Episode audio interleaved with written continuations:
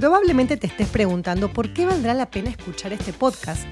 Un amigo me aconsejó que debería hacerlo distinto, original, que enganche a los oyentes.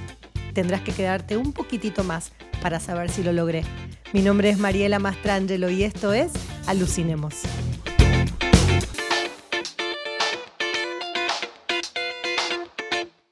Cada vez que me dispongo a grabar el podcast, por supuesto, hago como una investigación previa y siempre me baso en alguna fecha importante, el cumpleaños de alguna celebridad, algún actor o algún aniversario interesante, porque eso me da como el puntapié para escoger las películas. Y hace tiempo que tengo en mi lista de films para recomendar la película independiente Yesterday y no encuentro una excusa y dije, bueno, la voy a recomendar igual porque no necesito una excusa.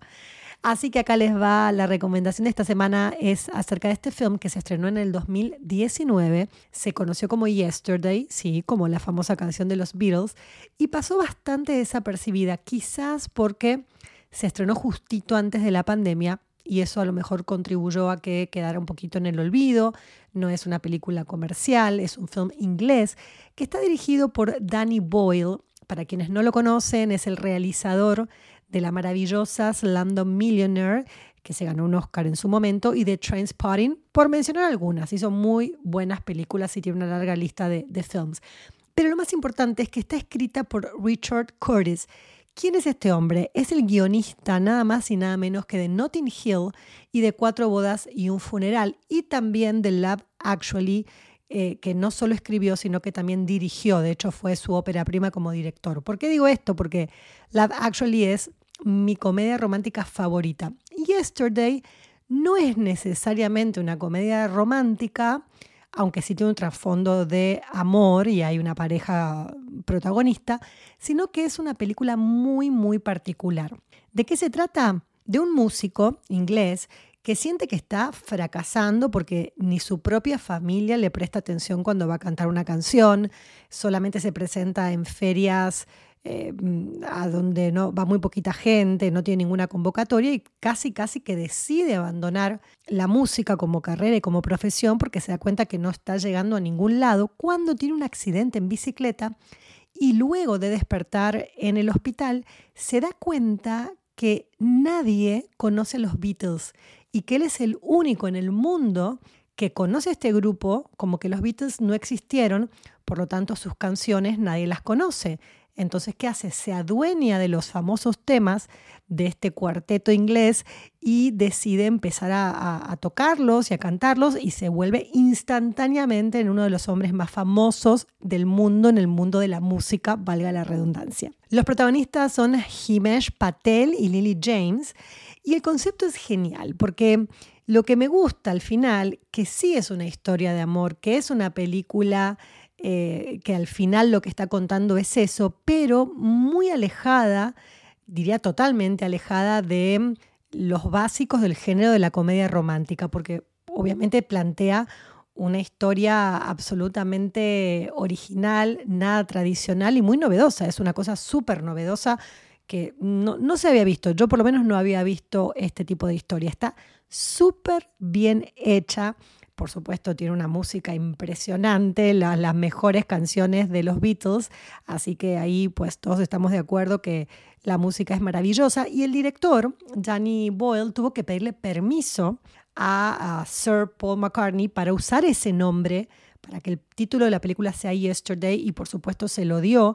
Y también él y Ringo Starr le dieron aprobación para que se usaran todas las canciones de los Beatles, porque por supuesto es fundamental en esta historia. Hay un cameo súper importante de un cantante mega famoso, no se los voy a decir, no les voy a contar quién es para no hacer un spoiler, ya lo van a ver cuando se sienten a disfrutar de esta película, pero sí les voy a contar que originalmente iba a ser Chris Martin de Coldplay el que iba a ocupar ese rol en la película, pero como él no pudo por problemas de agenda, convocaron a este otro cantante que hace de él mismo y que lo hace muy bien. ¿eh? Como actor, la verdad que lo hace muy, muy bien. Se puede ver en, en Tubi gratis en Estados Unidos y también se puede rentar en Amazon. Así que tiene una muy linda película, Yesterday, del 2019. Y ahora quiero recomendarles otra que es lo opuesto en cuanto a temática, es un drama basado en la historia real de un país, eh, de un país sureño, de un país de América del Sur, eh, protagonizado por Sigourney Weaver y por Ben Kingsley. Se trata de una mujer que está con su marido en una casa bastante como aislada y alejada de, eh, de todo y recibe en, su hogar a un hombre que anteriormente había ayudado a su marido en la calle cuando había tenido como un accidente. Este hombre entra al hogar y cuando ella lo escucha, sin verlo, solamente lo escucha, se da cuenta por la voz que es el mismo hombre que años antes la había torturado durante la dictadura de su país. Y lo que ella hace es buscar venganza inmediatamente. Es una peli dirigida por Roman Polanski, que no es muy popular en esta época, pero que la verdad hizo un trabajo maravilloso, independientemente de los problemas que tenga legales y su vida personal.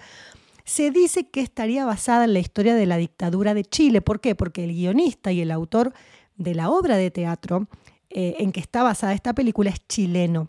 En la obra que se presentó en Broadway actuaron Glenn Close y Gene Hackman, pero ninguno de estos actores aparece en la versión cinematográfica.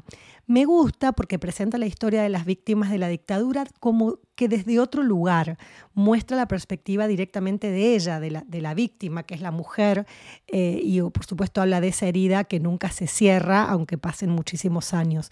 Es un film súper interesante y como casi todo lo que hace Polanski, este director, es como atrapante. Uno lo mantiene así, eh, agarrado de la silla, de la butaca, donde la vayan a ver, porque es realmente atrapante. Está súper bien dirigido, mejor actuado por ambos, por eh, Ben Kingsley y por Sigourney Weaver. Y yo creo que para todos los hispanos nos vamos a, a sentir un poco identificados en relación a la historia, porque yo fui eh, era muy chiquitita cuando se vivió la dictadura en mi país, en Argentina, pero conocemos la historia, hemos vivido los relatos de la gente y, desde ese lugar genera como escalofríos. Es una historia, como les dije, basada en Chile, pero bien podría ser en Argentina y en muchos otros países que sufrieron esta desgracia. Así que ahí la tienen. Me di cuenta, me di cuenta que nunca les dije el nombre de la película. Se llama Death and the Maiden, que se traduce como La muerte y la doncella. Está bien traducida, muy bien, literalmente traducida. Y no les voy a contar por qué se llama así, porque ese tema lo desarrollan en la película y es interesante. La muerte y la doncella, Death and the Maiden, es del año 95 y vale la pena que la vean. La pueden buscar en Freebie, eh, que es una aplicación y un servicio de streaming donde se pueden ver películas, como lo dice el nombre, gratis. Y ahora sí quiero hacer referencia a un aniversario. Esta semana se cumplen 50 años del estreno de American Graffiti, que es la segunda película que dirigió George Lucas.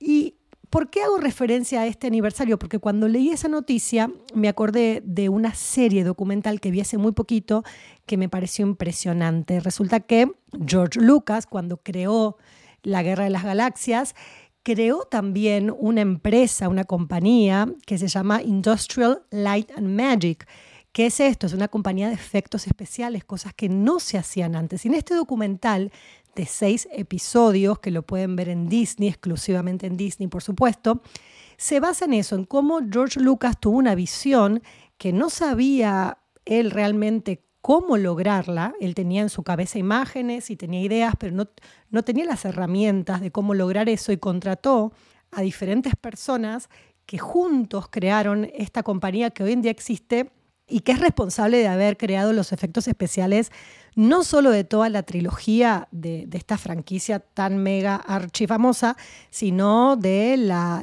trilogía de los dinosaurios de Steven Spielberg, de Jurassic Park, de Indiana Jones, de Poltergeist. Les recuerdo para quienes no sabían que Spielberg, Coppola, eh, George Lucas eh, eran muy amigos, incluso algunos de ellos estudiaron juntos y eh, compartían y mm, se ayudaban mucho el uno al otro en esta etapa, en la década del 70, sobre todo y comienzos del 80.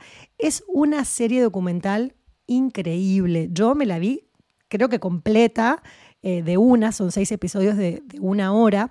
Y a mí ni siquiera me gusta la Guerra de las Galaxias. O sea, no, soy fan de esta franquicia. Quizás me van a matar el que me escuche porque sé que hay fans, pero tremendamente fanáticos de este éxito que creó George Lucas, pero está tan bien hecha y lo que cuentan es tan espectacular que no necesité ser amante de Star Wars para disfrutarla. Así que se las recomiendo. Se llama Industrial Light and Magic. Eh, la pueden ver en Disney y son seis episodios. Y de esta manera me despido hasta la semana que viene cuando regrese con una nueva edición de Alucinemos para contarles acerca de mis series y películas favoritas.